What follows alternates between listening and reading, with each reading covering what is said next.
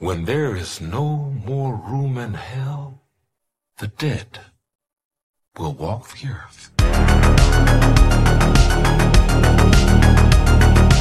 Don't fall asleep.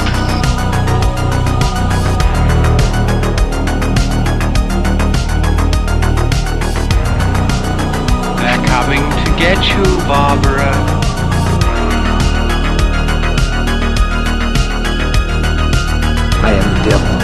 And I am here to do the devil's work.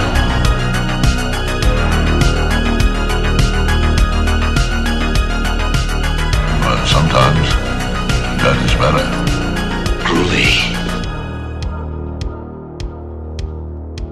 Meine sehr verehrten Damen und Herren, herzlich willkommen zurück bei einer neuen Ausgabe des Living Deadcasts. Ja, was soll ich sagen, die Urlaubszeit ist vorbei und so freuen wir uns wieder nach langer Zeit eine gemeinsame Folge aufnehmen zu können. Der Tom hat euch ja schon die äh, letzten Zeit mit ähm, äh, Low Budget and Trash versorgt und äh, jetzt können wir endlich wieder eine Hauptfolge aufnehmen und da bin ich natürlich, wie gesagt, nicht alleine, denn ich habe natürlich meinen Partner in Crime dabei. Hallo Tom. Einen wunderschönen guten Abend. Servus. Willkommen zurück. Ja, die Urlaubszeit ist vorbei. Äh, was soll ich sagen? Ich äh, äh, bin, bin viel rumgekommen. äh, ich äh, äh, war äh, übrigens für den geneigten Hörer, den es interessiert, ich war einmal auf Malta und einmal in Griechenland. Und es war sehr schön da, sehr schön da. Was hast du so gemacht die Zeit, außer uns mit Low Budget und Trash zu versorgen? Ich war in der Arbeit. Ja, da gehörst du hin. Die, die Urlaubszeit hattest leider nur du. Nein, aber ich darf mich, aber ich darf mich gar nicht mehr beschweren. Mein Schnitt mit zweimal die Woche grillen wird gerade immer schön aufrechterhalten. An dem wird immer für fleißig gegrillt, im Garten gechillt. Also, wie darf mich jetzt von dem her gar nicht mehr beschweren? Hatte jetzt auch über eine Woche frei wegen Diensttausch. Also ich will mich gar nicht beschweren. Am Wochenende fliege ich nach London zum Wrestling gucken. Also an dem her passt fest schon. Will Ach cool, das klingt ja super, ja. An dem ja das Wetter hat sich ja zum Glück endlich mal ein bisschen gemausert, ne? Ja, ja, so bis jetzt können wir uns zwar nicht beschweren wegen am Sommer. Holla die Waldfee. Ja, also ich ist sitze ja auch äh, leicht bekleidet, sehr leicht bekleidet und wir, mü- wir müssen ja, ich muss ja die Fenster zu haben hier wegen Nebengeräusche und so, weil es ja schon ein bisschen lauter ist bei mir. Und ich, ich stehe halt jetzt schon wieder so im Saft. Boah, ich wollte gerade sagen, puh. Boah, hier kannst du auch fast keinen Ventilator ausstellen, gell? Den hört man dann auch. ja, genau.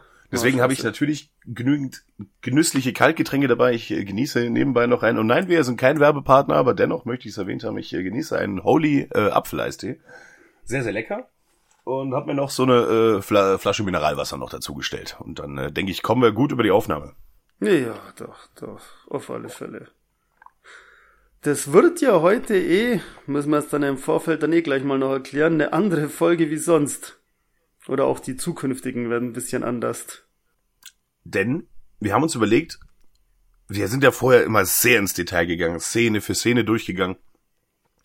Und äh, erstens, äh, nicht nur ist es auch anstrengend äh, zu produzieren und äh, auch mitzuschreiben, so ein Film.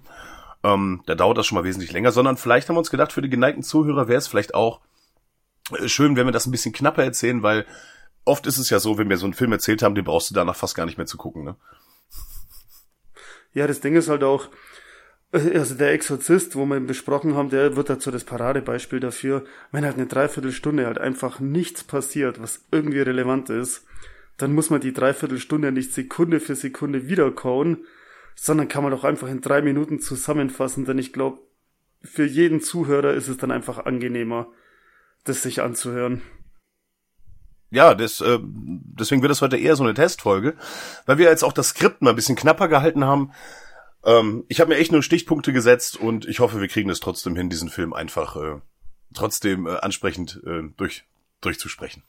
Genau, wenn ja irgendwas Interessantes passiert, sage ich mal, oder die Kills oder so, da gehen wir ja schon noch mehr halt dann drauf ein. Also es ist nicht so, dass wir sagen, ja, dann kommt Michael Myers um sechs Stichten ab, so aus. Also auf, auf die wichtigen Sachen, sage ich mal, gehen wir schon noch genauer ein und erzählen ja schon noch was dann drüber. Aber gerade halt über so Lück Lückenfüller, Dialoge oder einfach nur schnell Personen kennenlernen. Oder der heutige Film ist auch so per perfekte Beispiel. Die erste halbe Stunde, 40 Minuten, die kann man halt in drei Minuten halt abhandeln, weil halt im Endeffekt nichts passiert, es werden halt nur Charaktere vorgestellt. Also als nur das Beispiel halt, ohne etwas spoilern zu wollen. Und deswegen haben wir uns halt auch gedacht, boah, es ist halt dann einfach so eine halbe Stunde leere Luft, wo man halt erzählen, weil halt nichts passiert. Deswegen halten wir das lieber halt dann kürzer und tun auf die interessanten Sachen halt noch eingehen und genau, dann ist das, glaube ich, für, oder glauben wir, ist es für alle angenehmer zum Anhören. Ja, so denken wir das. Ihr könnt uns ja natürlich sehr gerne Feedback geben, ähm, ob es dann für euch auch gepasst hat. Ihr findet uns natürlich auf Instagram und den einschlägigen Kanälen. Aber Tom, du hast uns heute, äh, du hast ja diesen Film für heute ausgesucht. Was haben wir uns denn angeschaut? heute in der Ecke waren wir noch gar nicht mit irgendeiner unserer Folgen. Wir schauen uns heute, oder beziehungsweise wir besprechen heute von 2017 Meatball Machine Kodoku. Einen japanischen Horrorfilm, hatten wir bis jetzt noch gar keinen. Genau, ein etwas abgedrehter Trash-Film. Aber hat bestimmt auch seine Fans hier unter euch. Hoffe ich jedenfalls. Ja, äh, Meatball Machine Kodoku ist sozusagen Meatball Machine 2. Es ist die Fortsetzung von Meatball Machine, sozusagen. Ähm, aber von einem anderen Regisseur, nicht wahr? Ja, es ist auch, wenn man den ersten nicht gesehen hat, ist es auch völlig wurscht sozusagen. Also man muss jetzt nicht unbedingt den ersten anschauen, um den zweiten zu verstehen. Genau, es wird eigentlich alles erklärt. Regie führte Yoshihiro Nishimura. Äh, man könnte fast sagen, der japanische Olaf Hittenbach, ähm, denn er macht äh, alles selbst. Er führt Regie, er schreibt Drehbücher, er macht die Spezialeffekte, ist ein Meister der Spezialeffekte, könnte man sagen. Also ähm, sehr viel, äh, also gerade Filme aus dem Bereich, die man kennt, äh, hat er, war daran beteiligt, sei es Tokyo Gore Police, ja, beispielsweise, oder die äh, ABC of Death, ähm, wer das vielleicht eventuell kennt, ist auch in zwei Teile, da waren sehr viele Regisseure daran beteiligt. Und er war äh, sowohl als Regisseur als auch für Spezialeffekte da zuständig. Ähm, und ganz viele Sachen, ähm, die man hier nicht kennt oder wahrscheinlich nur Liebhaber kennen, ja. Ja, Machine Girl auch und so. Also er hat schon echt geiles Zeugs gemacht. Genau. Aber da haben wir letztens auch viel drüber geredet, da gab es ja auch mal so eine Zeit. da haben wir uns eben ja ganz viel davon angeschaut, auch dieses Vampire Girl versus Frankenstein und eben Machine Girl, Tokyo Gore Police. Aber jetzt so die letzten Jahre, also außer ich habe jetzt irgendwie voll was verpasst, ist er da aber so ein bisschen ruhig geworden, gell? So ja, zumindestens bei mir ist da nichts äh, angekommen, dass man da, also dass da irgendwas naja. Sehenswertes dabei gewesen wäre. Wir hatten eine Zeit lang, da kam immer sehr viel raus. Wie du sagtest, halt Machine Girl zum Beispiel. Äh, das war ja auch ein, ein, ein da waren wir ja richtig gehypt. Ja, Wahnsinn. Und auch da kam jetzt ja dann ein zweiter Teil, den wir ja erst vor kurzem noch gesehen haben. Ja, stimmt, stimmt. Der ist, ja genau, der ist an mir vorübergegangen, das muss ich zugeben. Ich weiß noch, war das Tokyo Gore Police oder Machine Girl, wo wir mal bei dir daheim waren? Das war schon irgendwie drei in der Nacht. Haben wir gesagt, ja komm, einen Film schauen wir noch an. Und dann haben wir irgendwie zufällig im Internet, haben wir dann den Film auf irgendeiner Seite zum Ausleihen gefunden. Ich weiß nicht mal, ob es Machine Girl oder Tokyo Gore Police war, aber ich glaube Machine Girl. Dann haben wir gesagt, okay, klingt irgendwie interessant, schauen wir uns an und sind voll drauf abgefahren und waren voll gehypt und geflasht, was das für ein geiles Teil ist. Ja, ich glaube auch, das war Machine Girl, der war absolut super. Mega. Also zu, zu, der Zeit, ich muss auch sagen, ich bin in letzter Zeit auch gar nicht mehr so gehuckt von den äh, asiatischen Produktionen. Ich war jetzt auch ähm, in der in der Vorbereitung oder im Vorhinein jetzt ähm, ähm, jetzt gar nicht so so angetan vom Meatball Machine. Also im, im, im was heißt angetan? Im, also ich hatte jetzt gar nicht so so Lust auf den Film. War jetzt so gar nicht in in the mood sozusagen. Dann habe ich mir aber gegeben und ich muss sagen, jetzt im Nachhinein äh, war er dann doch überzeugender als ich dachte. Vielleicht sollte ich in dem Bereich äh, mich noch mal umgucken, was da aktuell so rum schwirrt. Boah, wenn du mich jetzt spontan fragen würdest, also die Train to Busan Filme sind aus dem asiatischen Bereich kommen, die waren ganz cool. The Sadness. Boah, aber dann genau. musste ich jetzt voll schon googeln, dann fällt mir jetzt aus, wenn, also die waren alle drei top, aber dann fällt mir jetzt aus, aber die waren jetzt alle drei halt auch nicht so abgedreht, also im positiven Sinne abgedreht wie jetzt ein Tokyo Gore Police oder ein Meatball Maschine oder so, das, genau, so, aber so richtig abgedrehten Horror, also ist bestimmt irgendwas rauskommen, wo an uns vorbeigegangen ist, aber spontan wird man da die letzten fünf Jahre, sag ich mal, jetzt nichts einfallen. Genau, wie du sagst, weil ähm, sowas wie The Sadness, das stecke ich gar nicht so in die gleiche Schiene wie jetzt zum Beispiel Meatball Machine. Ja, gar nicht. Weil ja. es ja doch irgendwie äh, ernster ist, ne? Nicht so überdreht. Nee, ich hab's jetzt auch nur halt wegen dem äh, Kontinent, von dem es halt herkommt, gemacht. Also was halt auch ein asiatischer genau. Film halt ist, genau, nur deswegen jetzt halt. Ja, da wollen wir doch mal schauen, was uns denn der DVD-Text äh, spoilert. es geht, der DVD-Text verrät uns folgendes. Schuldeneintreiber Yuji ähm, der wohl auch in Kill Bill mitgespielt hat. Ich konnte, ich habe jetzt nicht nachgeguckt, ich konnte mich jetzt aber auch nicht an die Rolle erinnern in, bei Kill Bill. Aber Das muss Ich weiß es nicht. Nebenrolle oder so wahrscheinlich. Nee, wisst ihr jetzt aber auch nicht. genau, also er spielte bei Kill Bill mit und auch bei Joan der Fluch, also Joan, Joan, ich weiß, weiß ich jetzt, ich kann kein Japanisch, es tut mir leid. Bei der Fluch, The Grudge, ihr kennt es alle. Ähm, ja, dieser Schuldnertreiber Yuji äh, ist einfach zu gutmütig. Egal an welche Türe er klopft, er erntet nichts als Hohn und Spott und Schläge vom Chef. Dann kommt die Krebsdiagnose. Yuji hat nur noch drei Monate zu leben. Als auch noch Aliens eine Glaskuppel, Kupp, Entschuldigung, eine Glaskuppel über Tokio herablassen und die Einwohner in durchgeknallte Menschmaschinen, sogenannte Necroborgs, verwandeln, hat Yuji seine Bestimmung gefunden. Er zieht in einen gnadenlosen Kampf. Mehr als vier Tonnen Kunstblut. Yoshihiro Nishimura dreht im Nachfolger zu Yudai Yamaguchis Splatterpunk-Knaller Meatball Machine so richtig auf. Der renommierte japanische Special Effects Meister drehte seine abgefahrensten Ideen für diese Schlachtplatte durch den Fleischwolf. Definitiv kein Vertreter der gemäßigten Gangart. Ihr seid gewarnt. So viel verrät uns der DVD-Rückentext. Ihr seid gewarnt. Ja, er, ver er verrät zum Glück gar nicht so viel, tatsächlich. Ne? Er verrät gar nicht so viel. Aber man, wie soll ich sagen, man weiß, was passiert. Also Story trifft's auch ganz gut. Er tut's jetzt auch nicht so verschachteln halt. Manchmal sind ja auch so, wenn du so Texte durchliest, denkt er, denkst du ja, okay, wann passiert das? Was für ein Film soll das sein? So, ne, er trifft's auch auf den Punkt und ja, hört sich soweit ganz gut an. Genau, und da sind wir nämlich auch schon bei dem Punkt, den der Tom auch eben sagte, wir können am Anfang relativ viel zusammenfassen. Wie wir wissen, wir kennen den Protagonisten Yuji. Yuji ist, wie gesagt, Schuldeneintreiber. Und der rennt am Anfang viel durch die Stadt und versucht die Schulden einzutreiben und wird immer überall abgewiesen. Ja, da ist einer, der tut, als wäre er schwerhörig und könnte nicht verstehen, was er sagt. Der andere macht ihm einfach die Tür zu. Ähm, so Der- Sachen passieren halt einfach. Der Ne? Schwerhörige, muss ich ganz kurz einhaken, den finde ich so Ja. lustig halt, den finde ich so lustig. Ja, da kommt immer so ein kleiner alter Mann, hebt immer so die Hand an so und kriegt ah, ah, ich kann nichts hören, ich kann nichts hören. Und ja, der Yuri oder Yushi, ah, es ist übrigens mal wieder eine Folge, wo es mit den Namen ein bisschen schwierig wird. Ich glaube, wir hatten fast noch keine Folgenbesprechung, wo irgendwie nur chillige Namen dabei sind. Ist dir das schon mal aufgefallen? Das ist auch so ein roter Faden.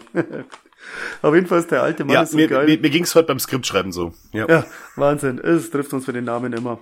Aber den alten fand ich halt so geil. Und dann irgendwann, ja, ich krieg noch Geld. Ah, ich verstehe nix. Und äh, ja, äh, tuk tuk, Tür zu. Gespräch beendet. Mega. So komme ich mir in der Arbeit auch manchmal aber für vor. ja. Naja, jeden Fall, äh, er ist unterwegs und auf jeden Fall ziemlich ähm, schlecht im Schuldeneintreiben, landet auch wieder vor seinem Chef, der ihn dann ordentlich zur Sau macht und ähm, ihm sagt, er soll jetzt gefälligst hier am nächsten Tag hier 500.000 Yen äh, auf den Tisch legen, sonst braucht er gar nicht mehr wiederkommen. Ich habe übrigens mal nachgeguckt, 500.000 Yen sind in etwa 3.200 Euro. Zum jetzigen Zeitpunkt. Muss man erst mal zusammensammeln. Yuji verspricht auf jeden Fall, ja, kriegt er hin, macht er, er kommt morgen wieder, wird sich auf jeden Fall mehr Mühe geben. Verlässt das Büro wieder und dann sehen wir das erste Mal, wie er äh, so, so sch schmerzerfüllt, so sich nach vorne beugt. Also hat irgendwie, es sieht aus, als hätte er Bauchschmerz. Auf jeden Fall hat er Schmerzen innerhalb seines Körpers. Und man merkt schon, er ist in einem schlechten medizinischen Zustand. Und wie uns der Rückentext ja auch schon äh, erklärt hat, er kriegt eine Krebsdiagnose. Nebenbei sieht man dann immer wieder, ich glaube fünf oder sechs Mal, hey, auch schon vom DVD-Text suggerierte Glas auf die Erde halt fliegen, also das kommt irgendwo aus dem Weltraum angeschossen und fliegt halt so auf die Erde und ich glaube, das wird fünfmal zeigt oder so, wie sich sich so drehend auf die Erde fliegt. Da dachte ich mir auch irgendwann so, okay, ich kann dieses scheiß Glas jetzt nicht mehr versehen, es ist gut, ich habe kapiert, dass es auf die Erde fliegt. Jedenfalls geht Yoshi dann an, an einen Bankomaten, will noch ein bisschen Bargeld abheben. Wir sehen, er hat noch einen Verfügungsrahmen von 20.000 Yen. Das sind umgerechnet etwa nicht, nicht ganz 130 Euro. Tja, und die hebt er dann noch gleich mal alle ab. Die hebt er mal komplett ab und begibt sich in eine Bibliothek. Denn Yoshi braucht ein bisschen Abwe äh, Ablenkung von äh, der Diagnose und dem Ärger mit seinem Chef. Und äh, er kauft dort eine Kassette, äh, eine, eine Audiokassette, wirklich hat er einen Walkman dabei, ähm, mit dem Titel Meister des Humors. Und äh, der Bibliotheksinhaber oder Buchladeninhaber müssen wir eigentlich eher sagen, ne? das ist ein Buchladen, keine Bibliothek im eigentlichen Sinne. Der heißt mit Nachnamen Hase. Ne? Irgendwie Ja. ganz komisch. Der heißt, also es wird auch so geschrieben im Film Hase, ne? Das ist ein typisch japanischer Name. Hase. Auf jeden Fall hat er noch eine Angestellte. Genau, er hat noch eine Angestellte. Diese Angestellte, jetzt, jetzt sind wir wieder bei den Namen, trägt den Namen, du hast es bestimmt irgendwo. Kaoru. Also ich weiß nicht genau, wie man ausspricht, aber Kaoru. K-A... Kaoru. Kaoru. Doch, Kaoru, genau. Kaoru. Genau. Ein nettes junges Mädel und äh, die ist auch gerne behilflich und verkauft die Kassette und man merkt schon, dass äh, sich Yuji äh, ja so ein bisschen in sie verguckt. Ne? Er findet sie ganz hübsch und ganz nett. Und ähm, ja, kauft halt bei ihr diese Kassette und äh, hört sich die dann draußen an und fantasiert so ein bisschen über sie, wie sie ihm die verkauft hat, dass sie ihn dabei berührt hätte an der Hand und ihn so anlächelt, ne? Und dass sie wahrscheinlich auch so ein bisschen auf ihn steht. So Zwischenzeitlich so sehen wir aber noch ganz interessante Figuren. Ja, genau. Und äh, zwischendurch sehen wir noch sehr interessante Figuren rumlaufen durch die Stadt. Sind dir die, auch aufgefallen? Ich glaube, die interessantesten sind auch schon mal, er trifft ab und zu auf so eine Frau in Grün, nenne ich sie jetzt mal. Die, wo so ein, ich weiß gar nicht, wie ich es Genau. beschreiben soll, so einen grünen runden Zylinder mit einem weißen Streifen dran hat. Einen grünen Regenmantel war so mein erster Gedanke. Und die zieht immer so einen kleinen Karren hinter sich her. Und das habe ich am Anfang gar nicht gecheckt. Die malt damit einen weißen Strich auf dem Boden. Also das kennt man ja, keine Ahnung, von der Autobahn oder vom Fußballfeld, da haben sie das ja auch, immer so einen kleinen Kasten, den schieben sie vor sich her oder ziehen sie hinter sich her und malt dann eben so, einen weißen, so eine weiße Linie auf dem Boden. Und die trifft er immer wieder mal, aber redet halt nicht mit ihr und die redet auch nichts, er sieht sie halt mal da, mal da. Und am Ende vom, ja, von der Phase, wo nichts passiert, sieht man dann auch, dass das zwei Frauen sind. Das checkt man am Anfang nämlich auch nicht. Und dass die eben einen Kreis gebildet haben. Das sind so die mit interessantesten. Dann lernt man halt noch einen Haufen Nebenfiguren halt für kennen, du hast schon erwähnt, der Chef von ihm, seine Sekretärin, ein Bauarbeiter trifft er mal kurz, den er aus Versehen anrempelt und der ihn dann anpöbelt. Ja, ein Haufen Figuren, die wo alle nochmal vorkommen. Ich glaube, die haben alle auch gar keinen Namen. Also ich habe mir jedenfalls gar keinen dazu aufgeschrieben, weil die Figuren und denen ihre Story ist jetzt nicht so wichtig, sondern die werden halt dann später zum Gemetzel wichtig. Was ich jetzt aber auf alle Fälle halt sehr erwähnenswert finde, er geht einmal in diese Kneipe rein, in diese Bar. Fegefeuer, glaube ich, heißt sie. Und was in dieser Bar abgeht, ist ja der Wahnsinn. Also, das ist halt auch so ein typisches japanisches Ding. Da geht er rein, dann sitzt ja irgend so eine Lilliputanerin dran und singt irgendein Lied von, ich glaube, ich will sterben oder irgendwie so. Dann kommen halt lauter Mhm, genau. Halbnackte Mädels und tanzen halt voll für ihn. Ist es soweit okay halt? Und dann aber drehen sie halt alle dann durch. Also erst füttern sie mit Spaghetti, was ja auch noch okay ist. Und mein Highlight war dann, er legt sich bei einer Tänzerin auf den Schoß, aus dem Kopf auf den Schoß, auf der Couch. Die andere Tänzerin im Schulmädchenuniform kommt dann breitbeinig über sein Gesicht, zieht den Rock hoch, hat und zieht ihr Höschen. Und jetzt denkt man sich halt, ja mein Gott, was für ein Porno kommt jetzt? Und er nimmt dann einfach einen Föhn und föhnt ihr Höschen halt noch. Und alle lachen sie und finden es halt toll und haben Spaß. Und die Szene fand ich halt so krank halt irgendwie.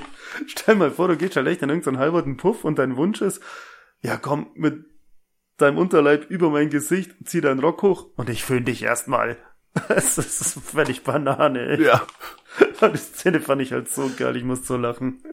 Und freut sich halt wie ein Schuljunge. Was ich davor noch, ja, ja, was ich davor noch ganz kurz einschieben muss, ist, wir wissen ja, dass er sehr zurückhaltend ist und sich von allen fertig machen lässt. Aber in dem Moment, wo er seine Diagnose kriegt, äh, hat er so einen kleinen, ähm, so einen Switch.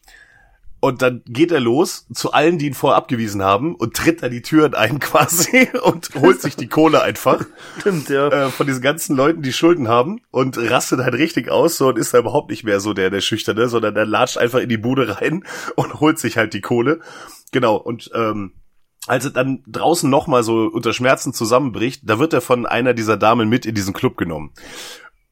Und ja, das Ende vom Lied ist, das war leider nicht umsonst, ne? Wer hätte das gedacht? ja, dann sieht, man, genau. sieht man auf einmal nur einen Schnitt, wie sein Ja, Kopf, wie sein Kopf vom Security auf den Tisch halt gepresst wird. Die Mädels nebendran zählen halt schon sein sauber verdientes Geld oder eingesammeltes Geld. Und wie sagt die eine noch, du hast meine Titte angefasst, das kostet extra.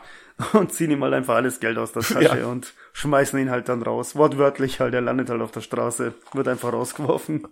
Genau. Genau, er musste sogar noch einen Schuldschein quasi mit einem Daumenab äh, Fingerabdruck unterschreiben, der übrigens auch besagt 500.000 Yen. Also 3.200 Euro. Das waren ganz schön teure Spaghetti, mit denen der gefüttert worden ist. Das waren teure Spaghetti. Wir kommen auch nachher nochmal genau darauf zu sprechen, diese, äh, was diese Damen benutzt haben. Also zum Beispiel die eine, die ihn mit Spaghetti füttert, hatte eine Gabel in der Hand, die andere ist die ganze Zeit ihre Zigaretten am Verteilen, hat ein Feuerzeug in der Hand. Äh, das wird später noch interessant. Ähm, gehen wir aber nachher drauf ein. Wollte ich nur mal erwähnt haben. Jetzt ist es so, er hockt halt dann irgendwie da draußen, ist halt wieder so ein bisschen deprimiert eigentlich, weil er da rausgeflogen ist und die Kohle jetzt nicht mehr hat und setzt sich dahin und wir sehen, wie unsere Koku nach Hause geht. Und da wird sie von Mo aufgehalten. Mo äh, hat sich wohl scheinbar auch ein bisschen in Kooko verguckt und äh, möchte sie äh, dazu überreden, mit ihm quasi eine kleine Rundfahrt zu machen. Kooko möchte das aber gar nicht so gerne und er versucht sie dann, äh, ja, mehr oder minder eigentlich da von der Straße weg zu entführen. Yuji kriegt das mit und stellt sich dazwischen. Da kommt ja dann ein Polizist halt auch noch dann dazu. Und den finde ich halt so lustig. Irgend so ein kleiner, schmächtiger Junge kommt auf sein Fahrrad halt dann angeradelt. Ist aber halt sofort die Respektsperson, weil er halt eine Uniform an hat. Also ist ja auch wirklich dann eine Respektsperson, würde ich jetzt auch nicht anpöpeln. Aber er schaut halt irgendwie halt so lustig aus. So, irgendwie so ein Teenager, so ein junger Hupfer, kommt auf dem Fahrrad halt angeeiert. Was ist hier los? Da darf man nicht parken. Ist das Ihr Auto? Und der eine haut dann halt schnell ab. Ja, ich fand den Polizisten auch so witzig. So ist es. Ja, wir erfahren, dass ähm, Kuoko auch Schulden hat, Schulden hat und äh, sie aber äh, gewillt ist, diese zu bezahlen. Und äh, sie nimmt ihn kurz mit zu sich nach Hause, unseren Yuji, bezahlt auch ihre Schulden. Und ähm, ja. Genau. Genau. Und dann äh, erfährt sie aber, dass er krank ist. Und dann bietet sie ihm an, hey, ich kenne da einen Ort, ähm, das ist ein, äh, ein Ort der Stärke, an dem du wieder, ähm, ja, dich besser fühlst und sie nimmt ihn mit zu so einer Sekte. Und das ist so eine, ja, ist, ja, es ist halt so eine Sekte irgendwie. Da ist so ein, so, so ein Guru, der da vorne vorbetet irgendwie und da sitzen ganz viele, auch Waisenkinder sind wohl da drunter. Und äh, aber Yuji ist das alles zu viel und äh, pff, der, pff, der, dem, das ist nicht sein Ding, da glaubt er auch nicht dran und will dann, will dann wieder rausrennen. Und Kooko sagt, na, ihr ging's früher auch schlecht und äh, sie hat äh, gelernt zu vergeben und ähm, dass diese Sekte ihr dabei geholfen hätte. Und Yuji fasst ihr darauf einfach mal an die Brüste und sagt, vergibst du mir das auch? Und sie, ja, okay, ich vergib es dir. Wahnsinn. Also bei der Szene bin ich auch so zusammenbrochen. Packt sie Genau. erstmal mit beiden Händen am Busen und ja. Herrlich.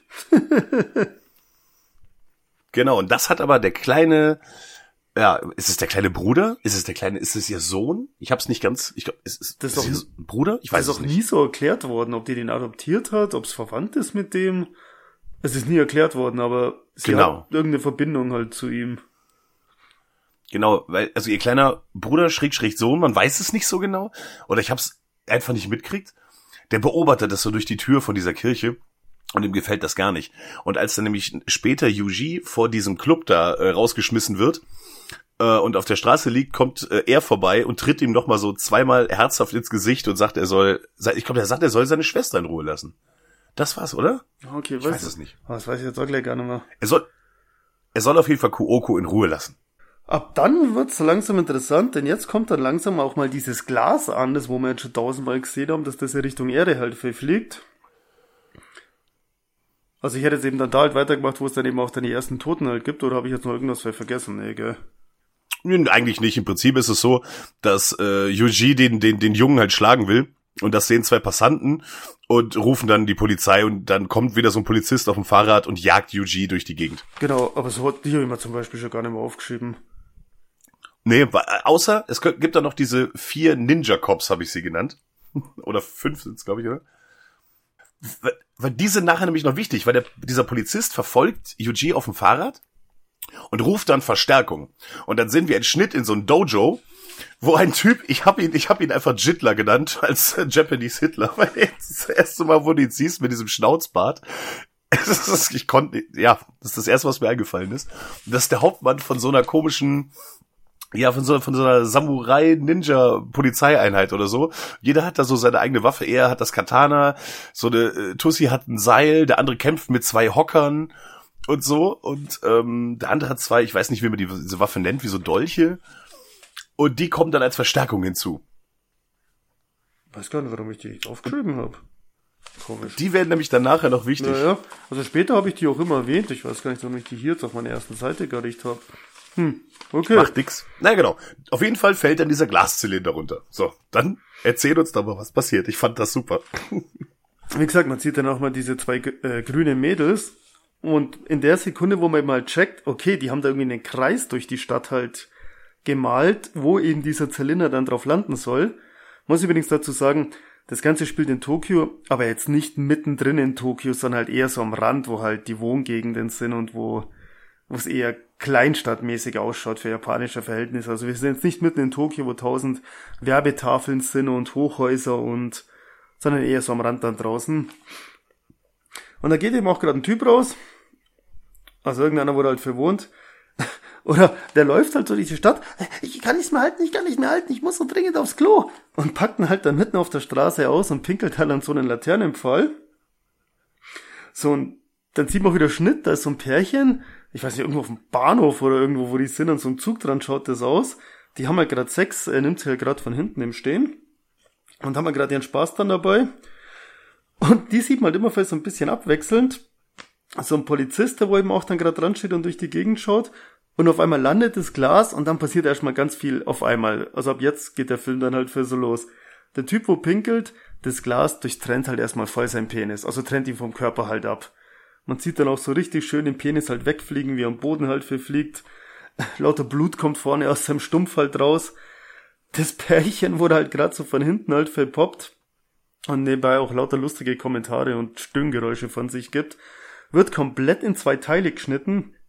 Beide Oberteile fliegen halt durch die Luft einfach mal ein paar Meter weg. Die zwei Unterkörper poppen halt noch weiter für ein paar Sekunden. Die hören gar nicht auf zum Sex haben. Den Polizist, den tut's komplett in der Mitte halt dann auch durchschneiden. Und alle Szenen sind halt, es wird halt Blut gespritzt ohne Ende. Wie du schon im Intro gesagt hast, im Anfang, was 40.000 Tonnen Blut, hätte ich jetzt fast gesagt, es ist halt Blut ohne Ende. Es wird alles mit so dermaßen viel Liter Blut halt untermalt. Bei dem Polizisten, wo es in zwei Teile teilt, die Gedärme kommen halt auch aus ihm raus. Und es ist halt einfach eine riesen Blutorgie von vorn bis hinten. Und es kommt wirklich alles so bam, bam, bam, eins nach dem anderen halt dann gleich.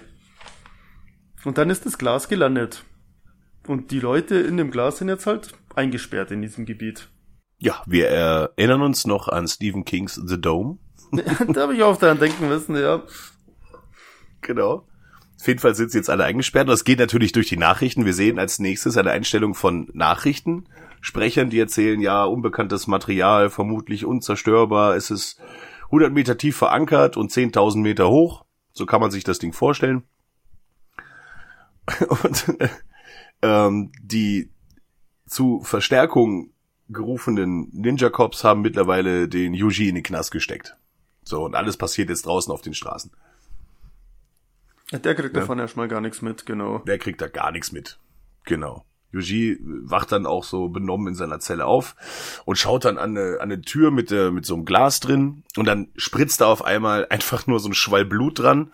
Die Tür geht auf, ein verletzter Polizist kriecht noch raus und eine von diesen, ja, ich, äh, ja, es klingt jetzt vielleicht komisch, aber ich nannte sie Strichmädchen, weil man muss sich halt vorstellen, das sind so, die haben so weiß-blonde Haare, haben so einen großen Hut auf, in grün, äh, so ein, ja, so ein grünes Regencape eigentlich und der Hut ist das aus dem gleichen Material und die haben so einen so einen weißen Strich, der so seitlich genau daran hochläuft. Ich habe mir vorher schon mal überlegt so, naja, er hat eine Krebsdiagnose, soll das sowas ich habe erst gedacht, die wären sowas wie der Tod oder so, weil die auch so summend immer an dem vorbeigehen irgendwie und den anschauen und dabei so, so eine Melodie summen. Und dann hab, kam ich auch auf so abwegige Gedanken wie einen Schlussstrich ziehen und so. Aber nein, aber nein, leider nein, leider gar nicht. Äh, denn dieses, äh, ja, dieses Strichmädchen zieht ihren Hut aus und reißt sich die Maske vom Kopf und es ist äh, irgendein undefinierbares Alien. Was ich mir halt gedacht habe wegen dem Strich, also nachdem ja den ihr Job anscheinend auch ist, diesen Landestrich, nenne ich es jetzt mal, für das Glas zu malen. Weißt du, dass der, und dieser Strich, wo der über den Hut geht, ist eigentlich genau dasselbe, wo sie halt immer malen, dass das echt so wie ein, ich weiß gar nicht, ihre, einfach ihre Arbeitskleidung halt ist, weil es halt die Strichmädchen sind, haben sie halt auch einen Klamotten mit dem Strich drauf an. Weißt du, wie ich es meine? Ja, ja, genau, bei mir ging's, aber das sind ja so Fahrbahnmarkierungen. Und die, die ziehen ja einen Strich. Weißt du, und ich hatte direkt so diese Assoziation mit Schlussstrich ziehen. Das war dann nur der Landestrich.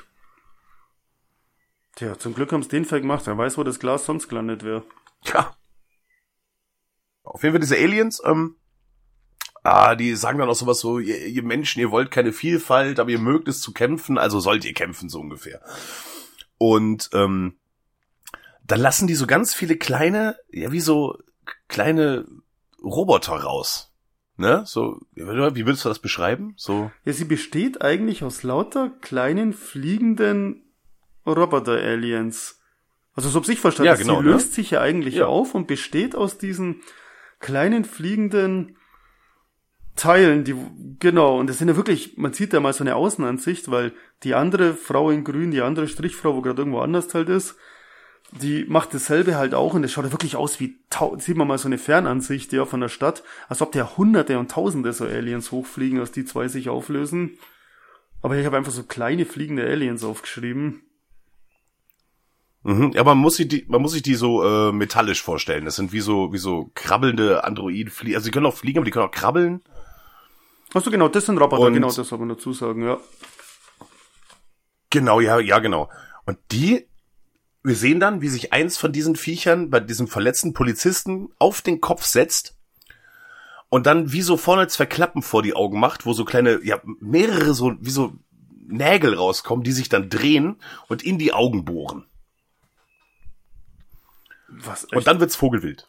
Ey, Dann wird's Vogelwild. Ja, dann, also, äh, äh, wie, pff, jetzt zündet der Film dann halt für völlige, also, um das Kurzding, diese fliegenden Roboter-Aliens hocken sich halt auf den Kopf von den Menschen und verwandeln sie eben halt in Necrobox. Necrobox sind dann eigentlich halt nur, die Menschen sind halt dann totale Kampfmaschinen, die wo, entstellt ist jetzt der falsche Ausdruck. Ja, die wo halt schon irgendwie entstellt halt sind, aber sich körperlich halt auch völlig verändern. Ich weiß gar nicht, wie man das beschreiben soll.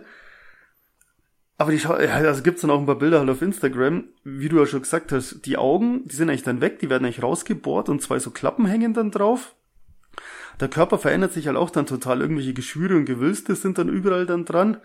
Es wird dann auch mal erklärt, das was der Mensch, das hast du eben vorher schon mal halt gesagt mit dem Feuerzeug und so bei den Tänzerinnen, das was der Mensch in der Hand hat, wenn er verwandelt wird, das wird dann halt zu seiner Waffe. Also da ist zum Beispiel eine, die kommt dann später, die hat halt so eine Nagelschere in der Hand und die hat dann halt so eine 3-Meter-Schere an ihrer Hand. Oder ihre Hand ist sozusagen zu einer 3-Meter-Schere gewachsen. Also die haben nichts in der Hand, sondern das ist auch alles an ihnen hingewachsen dann. Also der ganze Körper ist dann mit dieser Waffe und allem verwachsen. Die können das nicht ablegen oder so. Und diese Verwandlung ist halt auch wieder so brutal blutig und geil. Ich weiß gar nicht, wie ich es jetzt hier bei Paul einfach nur beschreiben soll. Aber es schaut halt echt auch krass aus. Also es ist auch mega gut gemacht. Muss dazu sagen, diese Roboterteile, wo rumfliegen, die sind ja computeranimiert. Aber alles andere mit Verwandlung, Necrobox, bla, haben sie ja richtig aus Gummi, Kostüme und Zeugs, äh, aus Gummi und Kostüme, genau, aus Latex und Gummi und so halt Kostüme gebastelt. Auch das ganze Kunstblut und so, da ist halt nichts computeranimiert. Das sind nur diese Roboter und ein, zwei Schusswaffen wohl später mal kommen. Aber sonst haben sie auch wirklich alles nur in Handarbeit gemacht. Auf jeden Fall. Und äh, wie ihr wisst, stehen wir auf praktische Effekte und dementsprechend gut sieht's auch aus. Es schaut so krass aus.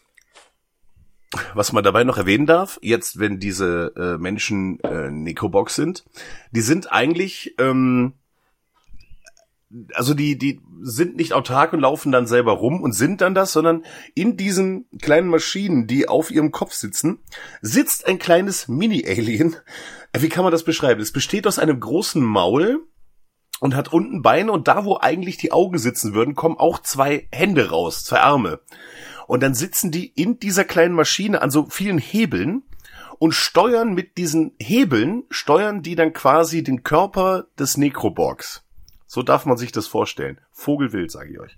Und die Viecher sind auch vogelwild, die können nämlich nicht ruhig sitzen bleiben, die sind auch irgendwie auf LSD oder so. Die sind doch irgendwie immer nur am, am Schreien und Lachen und ich weiß auch nicht, wie ich es beschreiben soll. Wie so ein Sesamstraße auf Speed halt oder so. Also, die sitzen da drin halt auch und haben halt den Spaß ihres Lebens und sind halt völlig überdreht. Absolut.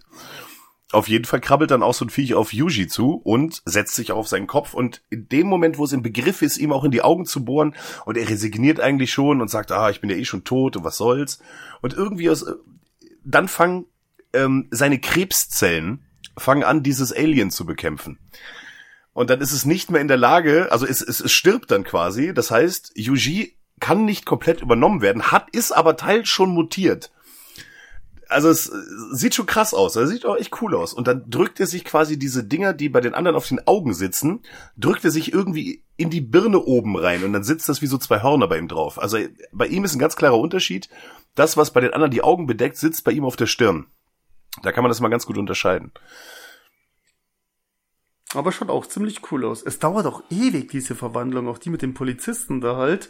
Also für die Szene haben sie sich echt viel Zeit genommen und echt viel Mühe reingesteckt und auch seine Verwandlung dann. Also mega geil, muss man anschauen. Genau, der Polizist, der wo er eben mit ihm in dem Raum liegt, der ist jetzt auch komplett verwandelt, steht dann eben auch auf und will ihm dann Yuri oder Yushi dann auch gleich angreifen und jetzt kommt auch wieder diese Polizei-Ninja-Truppe, ich weiß nicht, wie ich sie sonst nennen soll, ähm, und die bekämpfen sich jetzt dann. Die Polizei-Ninja-Truppe, wie du eben schon gesagt hast, jeder da mit seiner Waffe. Einer, der übrigens mit den zwei Barhockern schaut auch aus wie Jackie Chan von den Haaren her, also der ist auch super lustig. Kämpfen gegen den verwandelten Polizisten. Prügeln, äh, das Kämpfen muss man sich wirklich vorstellen, die prügeln sich jetzt halt sozusagen. Yuri oder Yuji kämpft auch mit. Da muss ich aber sagen, die Prügelei fand ich auf die Dauer ein bisschen nervig. Also das ist auch keine, da gibt's auch keine Splatter-Szenen und nix, sondern die kämpfen halt einfach gegeneinander, also wie in so einem Karate-Film oder so halt. Und die dauert halt auch ewig, die Szene. Also mir ist sie einfach so ewig halt vorkommen und, oh weiß nicht, diese Kampfszene, da kommt ja später auch nochmal eine, wo sie echt nur so karate-technisch sich halt am prügeln. Die finde ich immer ein bisschen zu lang und nervig. Und das fand ich bei der Szene jetzt auch. Die prügeln sich halt ein bisschen, ziehen sich in die Länge. Und irgendwann haut der Yuji aber dann ab, weil er will ja seine Bibliothekarsfreundin retten, Ka Kaoru. Genau. Und jetzt beginnt ja auch der Hauptplot des Films. Er prügelt sich jetzt durch die Stadt zu seiner Geliebten. Und läuft dann durch die Stadt. Und es sind natürlich viele, viele andere auch jetzt schon zur Necrobox geworden. Und man sieht dann auch immer wieder mal, da kämpfen zwei gegeneinander, da kämpfen zwei gegeneinander. und dann kommt eben auch unser Bauarbeiterfreund wieder, den er vorher mal getroffen hat. Und der hat halt diesen fetten Presslufthammer halt dabei. Jedenfalls unser Bauarbeiter-Freund, der hat eben halt zur rechten Hand ist ein fetter Presslufthammer, auch ein mutierter Presslufthammer, also ist auch kein normaler mehr. Und er kämpft halt gegen einen anderen Nekrobock, den hat man jetzt nicht kennengelernt oder weiß man jetzt nicht, wer das ist, irgendein verwandelter Bürger. Und er tötet ihm halt, indem er in den laufenden Presslufthammer halt voll in den Mund reinrammt. Und es ist halt auch wieder so, ich weiß, ich wiederhole mich und ich werde es bei jeder Killszene noch sagen, es ist halt so mega blutig, es spritzt halt Blut ohne Ende. Und dann lernen wir auch ganz was Wichtiges.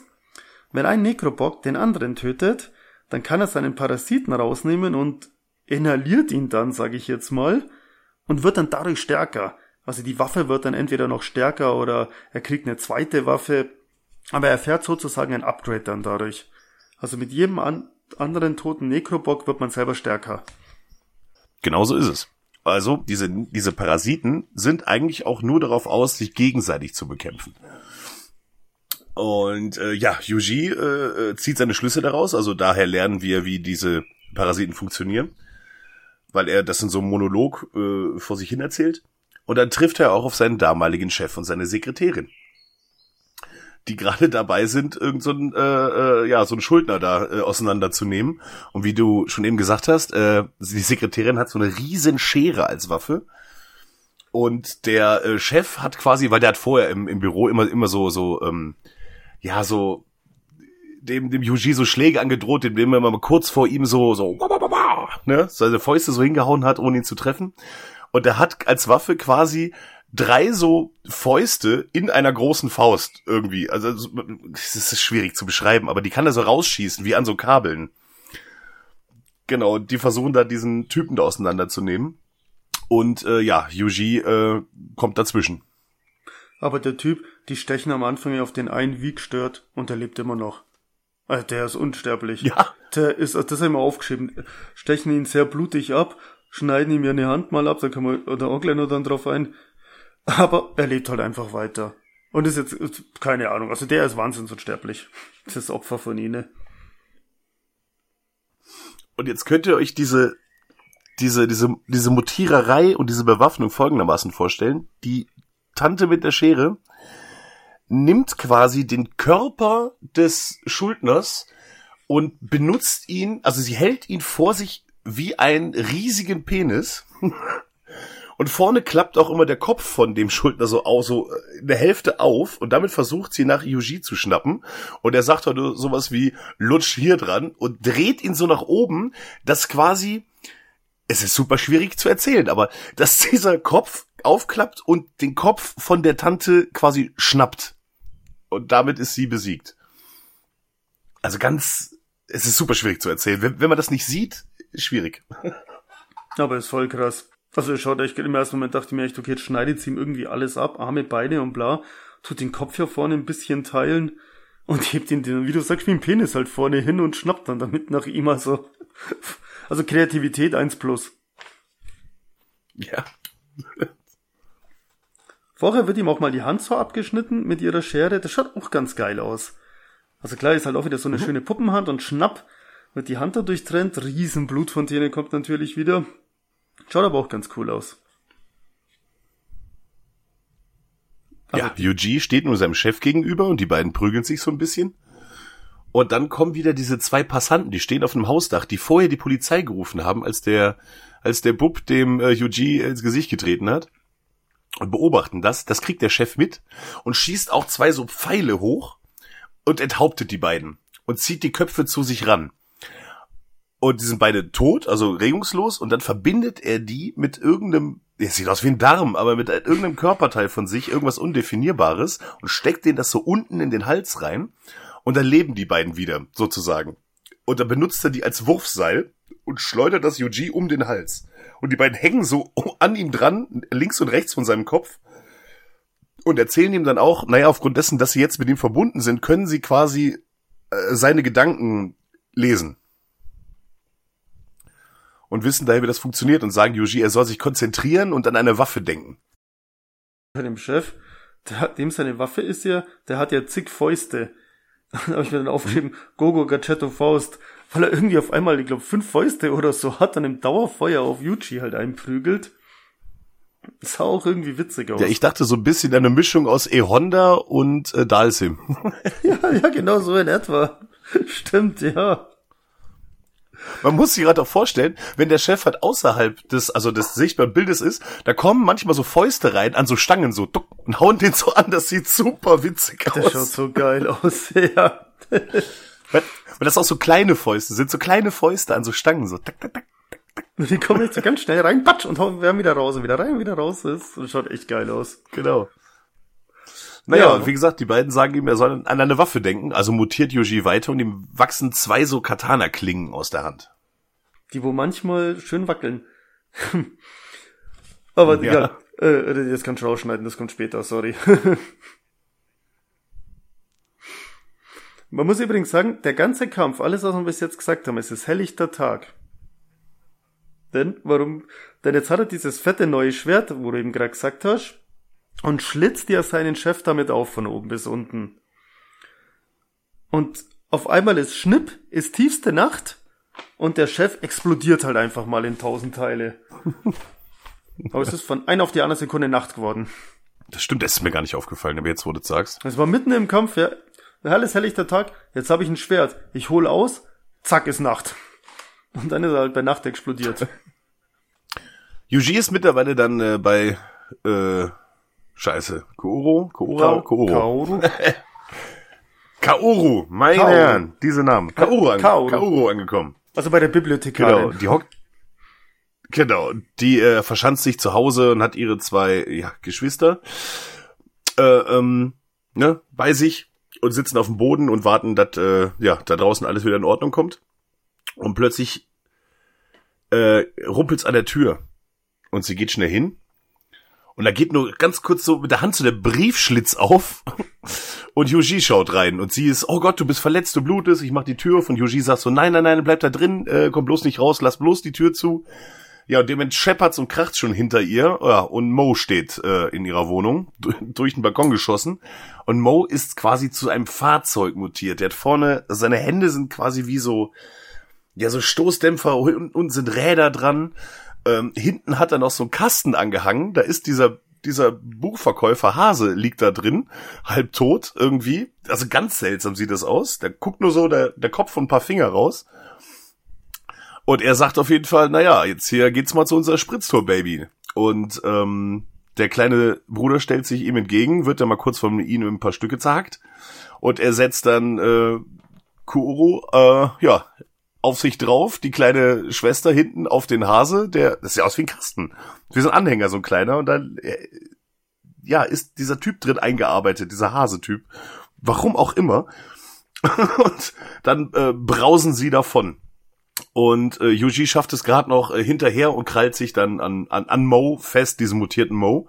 Ja, und so äh, heizen die, heizt dieses Gespann dann durch die City.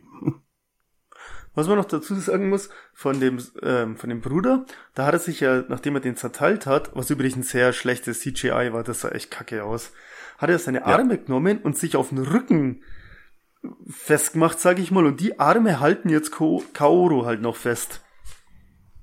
Was irgendwie auch Siehst du diese Szene, genau. Ich habe mich noch gefragt, woher diese Arme kommen. Dass das die diese Arme sind, das habe ich dem muss ich gerade aufgeschrieben haben scheinbar. Das ist da geht passieren Sachen so schnell manchmal. Naja, das ja. geht zack zack bumm. Also an sich hat der ganz das ganze Alien Motorrad Alien oder wie man es nennen will echt ganz cool aus. Wie du sagst, ich habe keine Ahnung, warum er den Haas als Anhänger dabei hat. Es ist halt schon irgendwie ganz cool und ganz witzig, aber ich habe keine Ahnung wozu. Wahrscheinlich haben sie irgendwas gebraucht, wo man die kleine Schwester halt draufhocken kann. Aber es schaut echt ganz cool eigentlich aus, muss ich sagen. Und bei der Verfolgungsjagd im Hase, sein Kopf, der wo hinten rausschaut, schleift ja auch immer wieder mal am Boden und spritzt dann halt wieder Blut raus und zieht eine Blut von, äh, eine Blutspur hinter sich her. Genau, denn, denn, das muss ich da einfach noch erwähnen, denn es geht ja die Verfolgungsjagd los, so eine kleine CGI-Verfolgungsjagd, wo sie halt vom Greenscreen halt sind, das sieht man halt voll deutlich.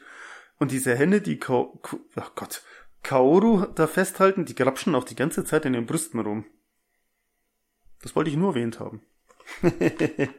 das wollte ich nur mal erwähnt haben. Ja, Brüste kommen ab jetzt dann auch gar nicht mehr äh, zu kurz. Ja, also Liebhaber von weiblich wohlgeformten Brüsten äh, werden jetzt noch einige Szenen äh, bekommen. Ja, jetzt wird's busig. Ähm, ja, wo es, wo, wo jetzt wird's busig, genau.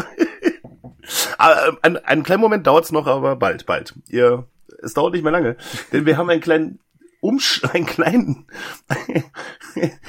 also es ist halt so, diese Szene dauert eine ganze Weile. Ihr müsst euch das vorstellen, jetzt geht's immer so, es wird immer hin und her geschnitten zwischen zwei Szenenbereichen. Es wird, geht's jetzt immer hin und her. Und zwar sehen wir jetzt auch, wie diese Ninja Cops sich bereit machen und sagen, so, wir sind äh, keine Polizisten mehr, wir sind jetzt äh, eine Miliz und äh, für die Bewohner dieser Stadt und wir äh, gehen jetzt auf die Jagd von diesen von diesen Necrobox. So. Und die äh, gehen dann, kommen dann auch erstmal an diesem, äh, an diesem äh, Kabarettclub an, äh, den wir ja schon mal hatten. Und äh, betreten den. Dann springen wir wieder aber zurück zu Mo, wie sie da wieder durch die Gegend heizen. Und ähm, Mo schlägt dann Kaoru K.O. Ja, die hängt dann so bewusstlos oben auf ihm drauf. Ja, und leider äh, wird Yuji äh, abgeworfen und wird zufälligerweise auch in diesen Club reingeschleudert wieder. Ja, da sind wir nun. Das schaut auch so lustig aus. Und durchs Fenster durchfliegt er halt dann einfach dann da rein.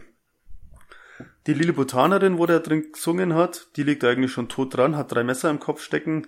Sieht man aber nicht, wie das halt passiert ist, sondern die ist halt einfach tot. Und die ganzen Tänzerinnen sind jetzt auch halt dann zur Necrobox geworden. Und die kämpfen jetzt dann halt alle gegen die Ninjas und da gibt's dann auch die eine oder andere Szene, weiß nicht, was da dem Kameramann seine Aufgabe war, aber wenn dann so eine Tänzerin einen Schlag kriegt und so Richtung Kamera torkelt, dann zoomt die Kamera immer voll auf eine Brust halt hin. Und die sind halt alle halt nackert, muss man dazu sagen. Und das ist mir auch aufgefallen. Da haben sie irgendwie anscheinend einen Kameramann ausgewechselt oder so und haben gesagt, die Brüste öfters mal in der Aufnahme verfilmen. Also wie du schon gesagt hast, jetzt geht's los mit Busen. Eine hat dann, warum auch immer, versucht, ihren Gegner zu bekämpfen. Die spritzt aus ihren Brüsten einfach lauter Blut halt raus, spritzt ihn halt voll mit Blut und er schreit dann irgendwie noch zurück, du kannst mich nicht besiegen mit deiner Muttermilch. So ein Dialoge für die Mhm. Ewigkeit. Oh, der Wahnsinn. Und die andere, die, äh, genau, aber halt, nehmen wir vor die andere, dann kommt mit den Brüsten der Ninja-Chef, der Chittler. Der hat das nämlich auch schon mittlerweile gecheckt anscheinend, dass da oben halt so ein Viech im Kopf halt sitzt.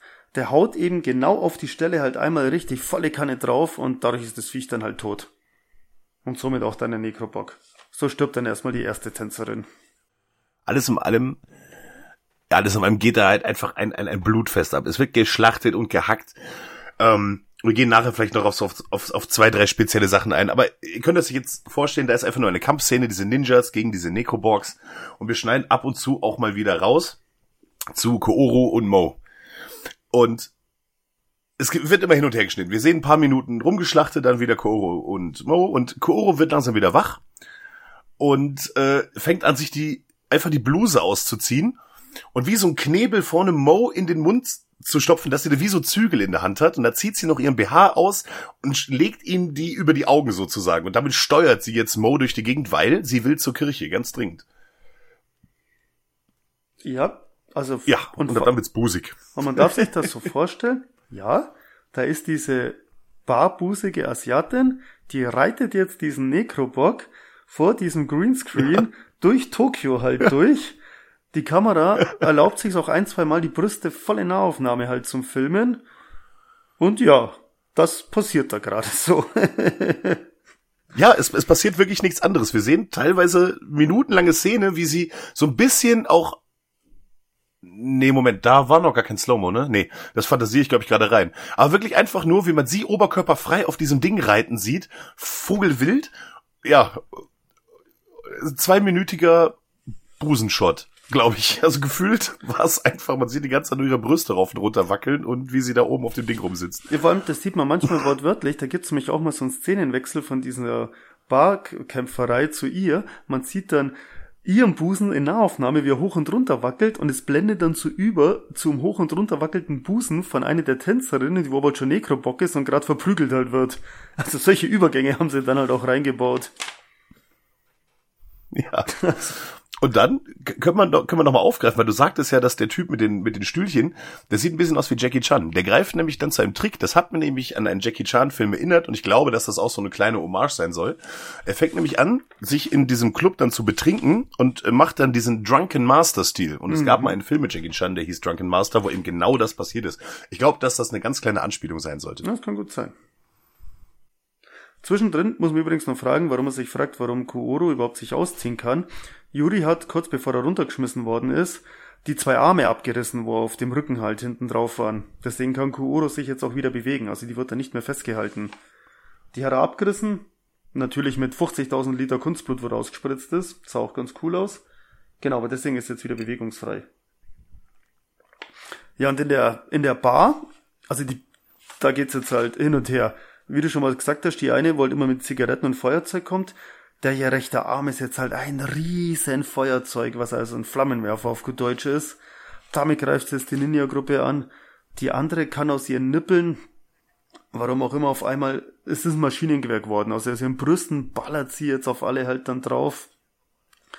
Es geht halt echt hin und her. Wie du sagst, mittendrin ist der Jackie Chan total betrunken, macht Drunken Master und prügelt sich mit einer. Jedenfalls werden dann die meisten Tänzerinnen besiegt. Oft werden halt einfach die Viecher in ihrem Kopf halt dann K.O. geschlagen. Aber ein Nekrobock steht dann eben wieder auf. Und wie eben schon vorher gesagt, die Brüste sind dann halt auf einmal ein fettes Maschinengewehr. Er ballert auf diese Ninja-Gruppe, die verschanzen sich halt hinterm Tisch, hinterm Eck, kommen aber halt nicht mehr ran an sie, weil die hat halt auch unendlich viel Munition, die hat halt den God-Mode von Doom halt eingeschalten und ballert und ballert und nagelt sie da halt fest.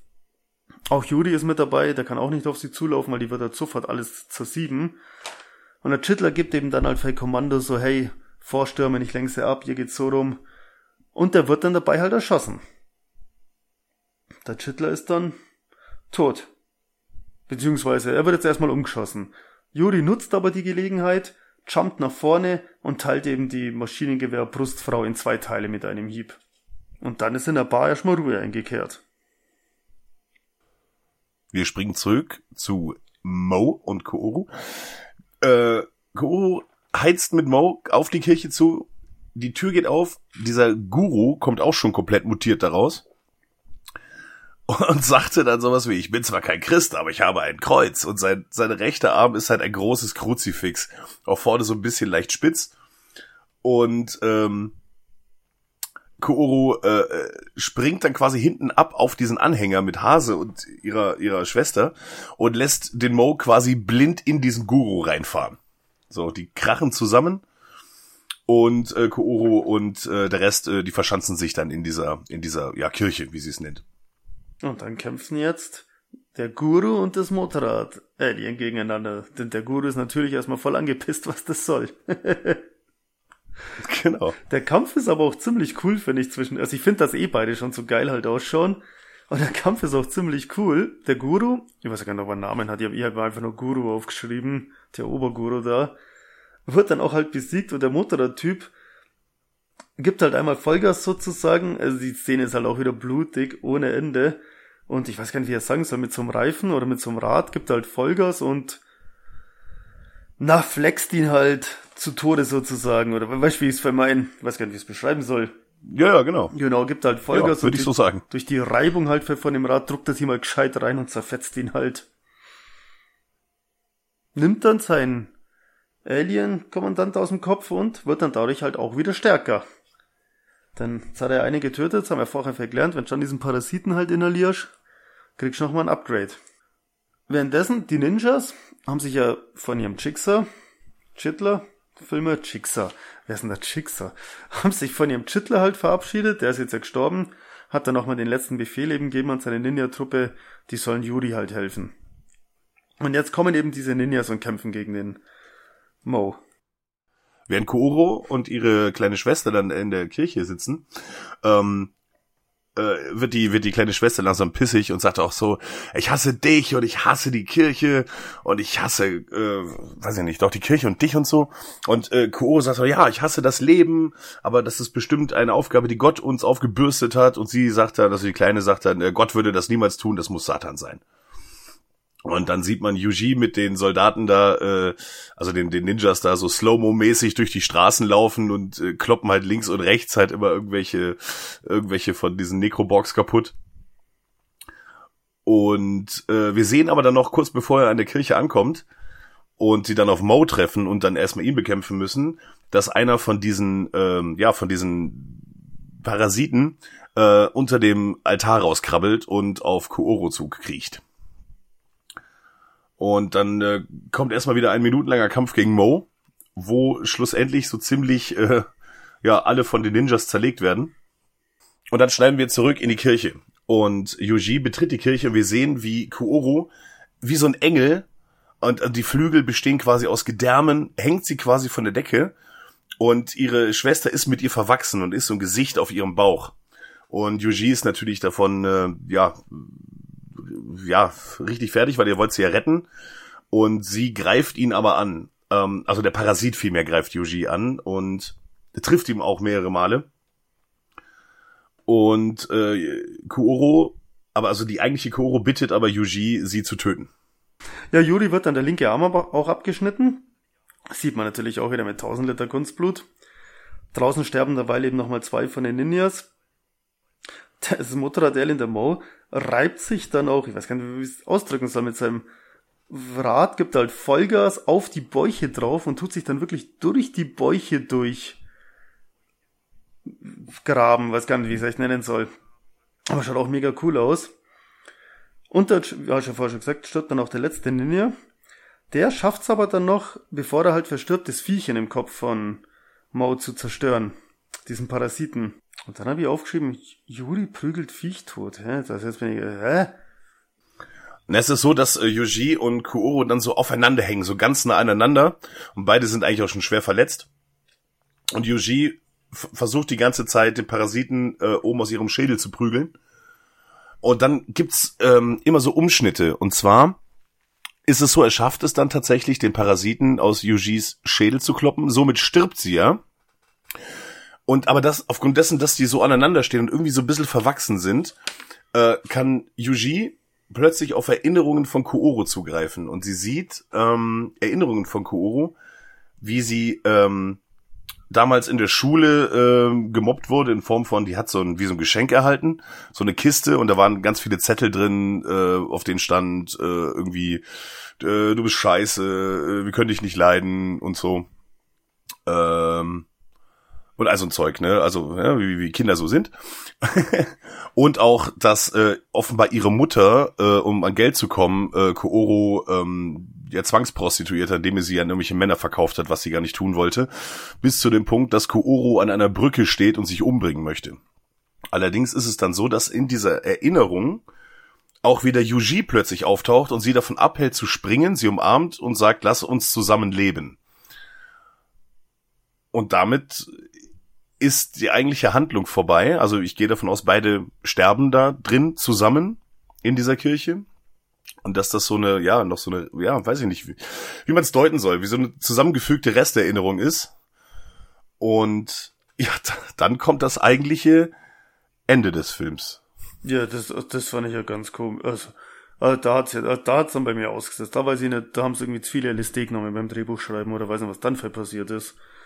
Aber das fand ich jetzt dann ja ganz, ganz komisch. Dann kommt da irgendein komisches Raumschiff, lauter Menschen, wo halt außerhalb von diesem Glas stehen, fassen dann das Glas an. Lauter Wörter und Buchstaben fliegen dann an dem Glas halt dann hoch. Also das habe ich überhaupt nicht kapiert. Das fand ich ganz, ganz strange.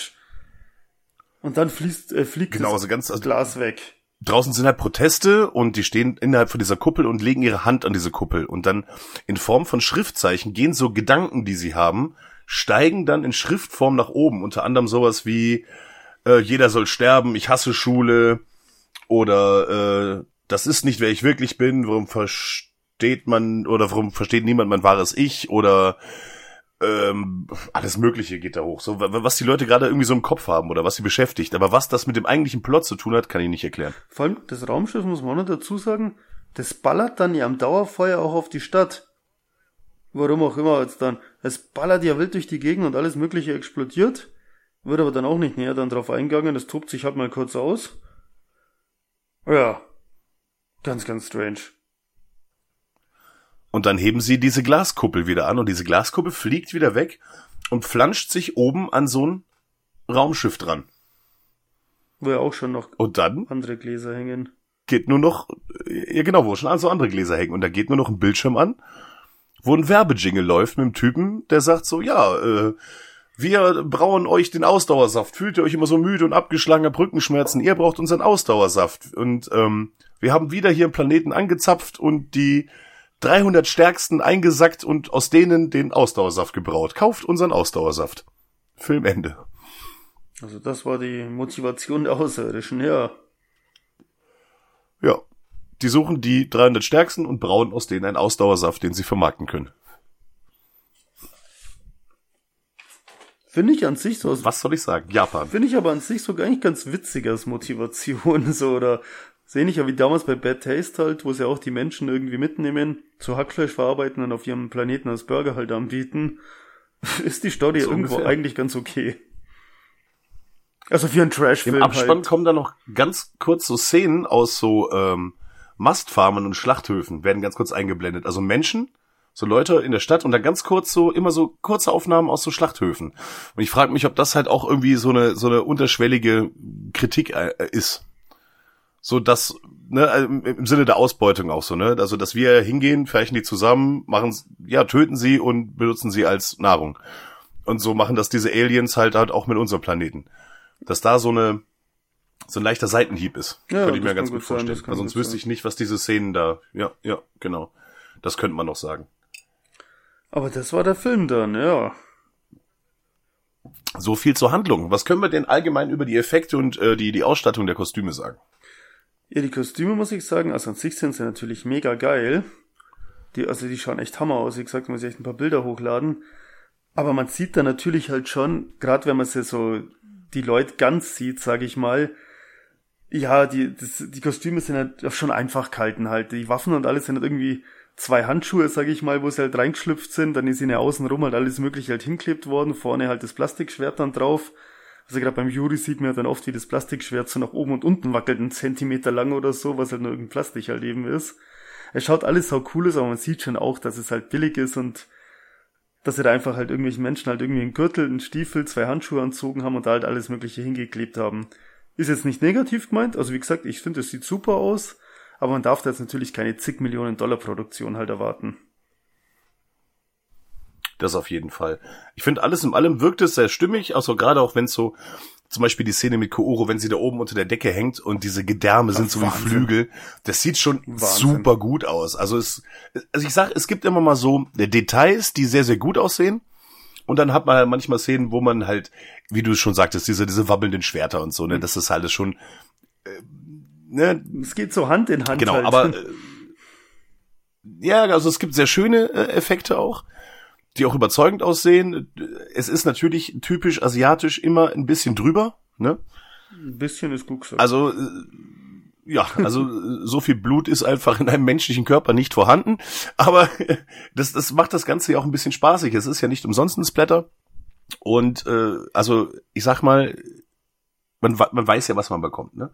Und da äh, gibt's schon was zu sehen. Also das ist schon schön gemacht. Alles in allem wirkt es sehr stimmig. Manchmal hat man bei den Kostümen ganz, ab, nee, es, es ist eigentlich zu böse gesagt, aber manchmal hat man so ganz leichte Power Ranger Vibes. äh, es ist aber bei weitem nicht so billig wie Power. Also es ist schon noch besser, aber manchmal hat man so leichte Vibes. Aber es ist schon besser, finde ich. Was ich bei den Kills manchmal ein bisschen ah, anstrengend ist aus, falsche Ding, aber sie benutzen halt ganz oft den Trick, wenn jetzt der eine den anderen halt absticht, dann filmen sie ganz nah die zwei Köpfe vom Nekrobock und seinem Opfer.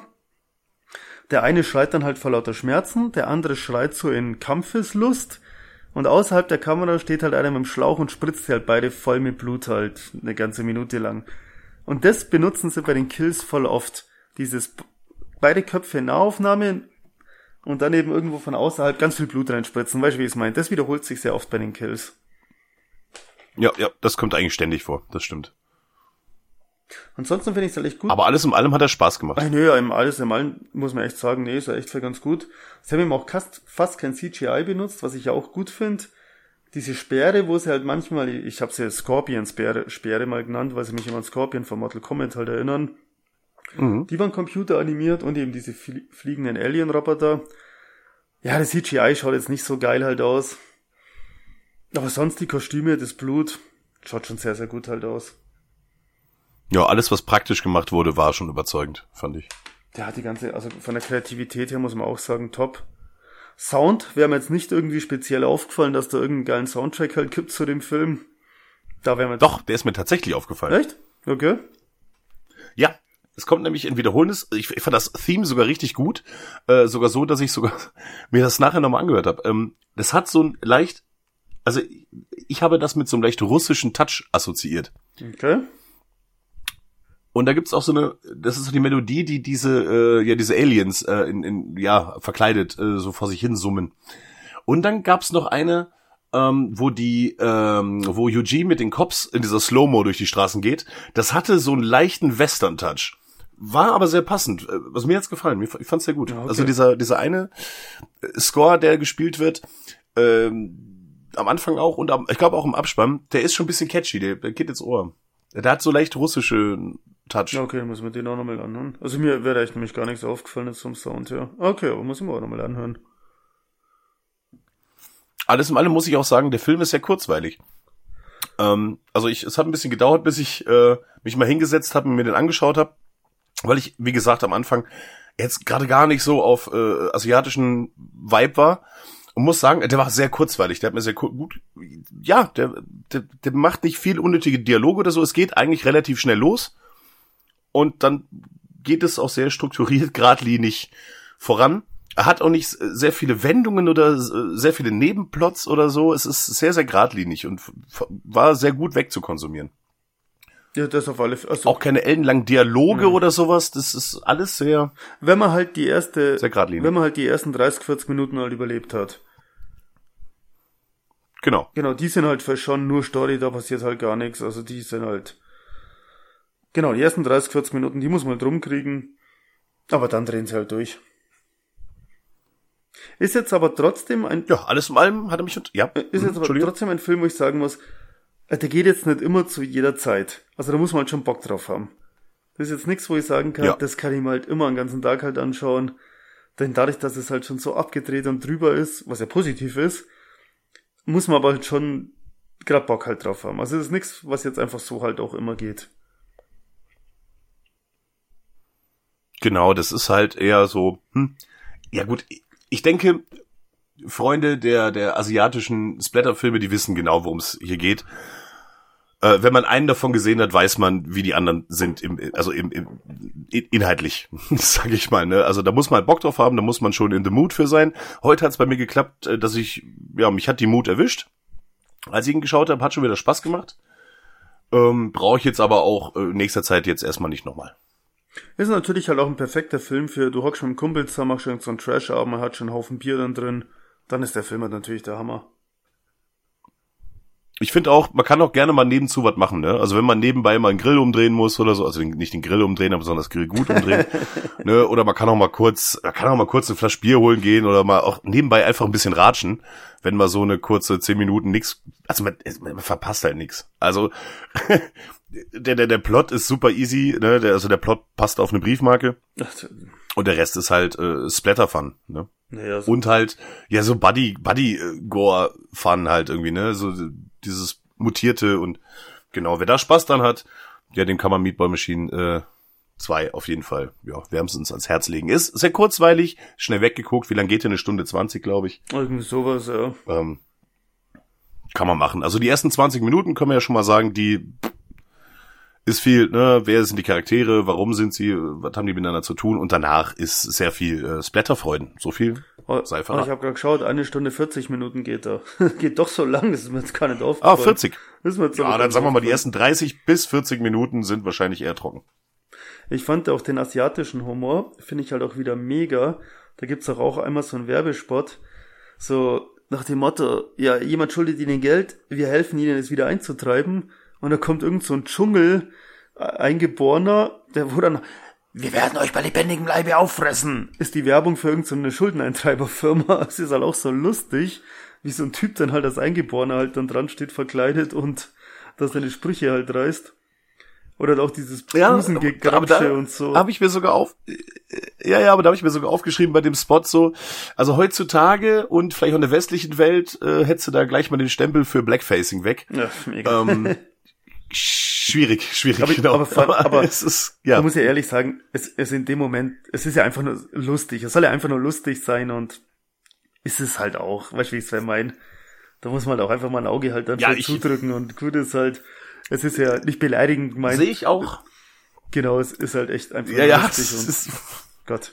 es, es ist halt drüber, ja, aber man, es, gibt immer wieder diese militanten Ja, ja, leider. Ähm. Aber ich fand's, also da, die da keinen Spaß verstehen und das ist halt, ne. aber ich fand's echt einfach für nur lustig, muss ich sagen. Und dann haben sie viele so Sachen, auch allein wie sie halt dann den Nekrobock, der dann Mau halt dann reitet, oben ohne halt. Also auch wenn es nicht oben ohne gewesen, wenn es den BH halt nur ankert hätte, das ist einfach auch so lustig halt, wie sie das halt machen. Es, es sieht einfach nur witzig aus, finde ich. Nee, von dem her. Ja, die Asiaten. Gut. Gut, also können wir bedenkenlos für einen netten Abend empfehlen. Mit Kumpels, beim Grillen, beim Trinken, für zwischendrin oder wer gerade mal wieder ein bisschen Bock hat auf ein bisschen, ja, asiatischen Splatter. Vor allem beim Trinken kann man empfehlen. also nicht negativ gemeint, aber vor allem beim Trinken kann man empfehlen. Genau. Hast du sonst noch was? Ähm, ich habe sogar noch eine kleine Geschichte. Das war jetzt mal ganz Bitte. kurz ein 5 Minuten Monolog. Mir, bei mir ist das ja völlig eben vorübergegangen, habe ich ja schon vorher gesagt, dass dieser Film ja rauskommen ist 2017 oder dass der gerade in Mache halt ist, dass der überhaupt ein zweiter kommen soll. Ich war ja 2016 müsste es gewesen sein in Japan und da war ich auf der Tokyo Game, nee, nicht Tokyo Comic Con, damit ich es noch rauskriegst, wollte ich schon sagen Tokyo Game Con, Schmarrn, diese, diese in Deutschland. Da war ich auf der Tokyo Comic Con und da war dann auch ein Meatball-Stand, also Meatball-Maschinenstand. Und da war eben ein Er und eine Sie. Ich weiß die Namen jetzt natürlich halt für nicht mehr. Und mit denen haben wir dann so geratscht, weil die hatten dann eben auch so lauter so Bilder von so Necrobox da rumstehen und so. Und dann haben die uns erzählt, ja, denen ihr Job ist es, für den neuen Meatball-Maschinen-Film die ganzen Necrobox halt zu designen und zu zeichnen. Und wir so, was, neuer, neuer Meatball-Maschinen-Film, wissen wir gar nicht. Ja, ja, das soll nächstes Jahr rauskommen. Meatball-Maschinen Kodoku heißt der eben und sie sind halt zuständig eben dafür, für das Design. Und wir können euch auch ein Bild malen, wie ihr halt Necrobox seid und so. Und dann haben wir halt mit denen halt ein bisschen geratscht über den neuen Masch äh, Film und so und allgemein über Horrorfilme. Und so bin ich dann draufgekommen, dass überhaupt ein neuer Meatball-Maschinen rauskommen soll. Fand ich damals ganz witzig. Es war echt nur Zufall, weil wir da eben auf der Comic-Con in Tokio da ein paar von denen Designer getroffen haben, die wo da eben die Bilder dafür malen oder die Kostüme entwerfen. Ja, das ist super spannend. Also finde ich echt krass. Aber du kamst schon mit dem Film an, der wäre vollkommen an mir vorbeigegangen. Also Meatball Machine selbst habe ich ja auch noch hier im Regal stehen, aber dass da jemals irgendwie ein zweiter kam? Nee. Ja, bei mir auch voll. Also es hat dann auch noch ewig gedauert. Ich meine, wie gesagt, 2017 ist der rausgekommen. Es hat ewig gedauert, bis der dann mal irgendwo halt gelandet ist, dass ich den anschauen kann. Man muss dazu sagen, der war jetzt ja auch japanische Sprache, deutsche Untertitel. Also ich habe den auch nirgendwo mehr deutsch synchronisiert gefunden. Mhm.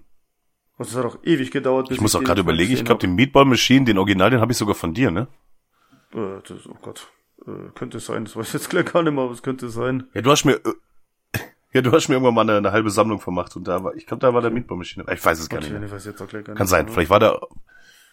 Ah, ich habe auch damals mal in so DVD-Versand so, so Horror-Überraschungspakete bestellt. Vielleicht war der auch mal da dabei. Ich weiß es nicht. Kann sein. Ah, okay, wir haben es jetzt auch nicht mehr. Aber da kann ich dann auch mal ein Bild hochladen bei Instagram. Ich habe mich ja dann malen, genau habe ich mich ja malen lassen als Necrobock, das kann ich dann auch hochladen. Ach, das waren echt zwei nette Leute. Ja, nice, das Bild kenne ich ja nicht. Cool. Ja, dann geleite ich unsere netten Zuhörer heraus, oder? Ja, danke alle fürs Zuhören. Ich bin, oh Gott, hey, jetzt komme ich gleich in Stottern her. Herrgott, na, was ist denn heute los? Man merkt, dass wir lange Pause hatten. Ja. Oh, scheiße. Jedenfalls an alle, danke fürs Zuhören.